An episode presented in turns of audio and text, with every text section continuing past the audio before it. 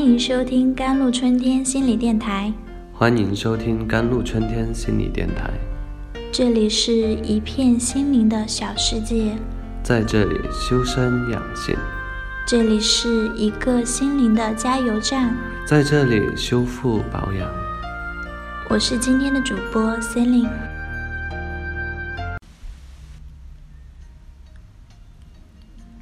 一般说来，投射作用主要有以下两种情况下发生。第一点，对方的年龄、职业、社会地位、身份、性别等等与自己相同。人们总是相信物以类聚，人以群分，认为同一个群体的人总是具有某些共同的特征，因此在认识和评价与自己同属一个群体的人的时候，人们往往不是实事求是的根据自己的所观察到的信息来判断，而是想当然的把自己的特性投射到别人身上。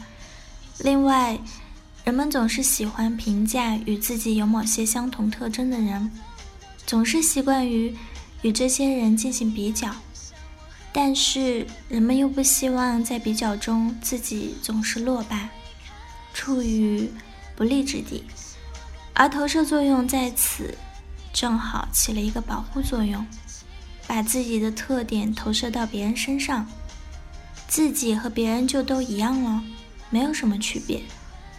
自己不错，别人也好不了。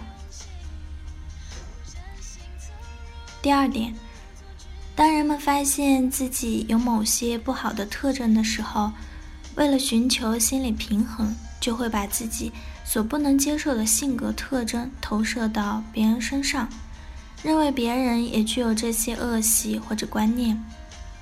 成语“五十步笑百步”就是这样的一个例子。自己因为临阵逃脱而觉得难堪，是怯懦的表现，心里很不舒服。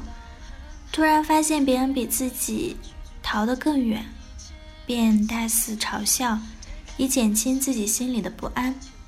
这时候，投射作用也是一种自我保护措施。这样做可以保证个人心灵的安宁，但往往影响自己对人和事的正确判断。在这种时候，人们更喜欢把自己所具有的那些不好的特征，投射到自己尊敬的人或者比自己强得多的人身上。这样一来，心里的不安就会大减，因为名人尚且不可避免的具有这些特征呢，何况我一个无名小卒呢？由于投射效应的存在。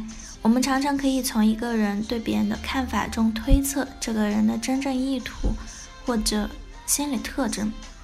由于人有一定的共同性，有相同的欲望和要求，所以在很多情况下，我们对别人做出的推测都是比较正确的。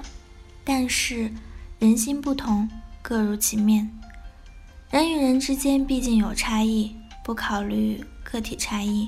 胡乱的投射一番，就会出现错误。在日常生活中，我们常常错误的将自己的想法和意愿投射到别人身上。自己喜欢的人，以为别人也喜欢。父母总喜欢为子女设计前途，选择学校和职业，丝毫不顾及孩子的兴趣爱好与特长，把自己的喜好强加到子女身上。我们得记住，人与人之间既有共性，又各有个性。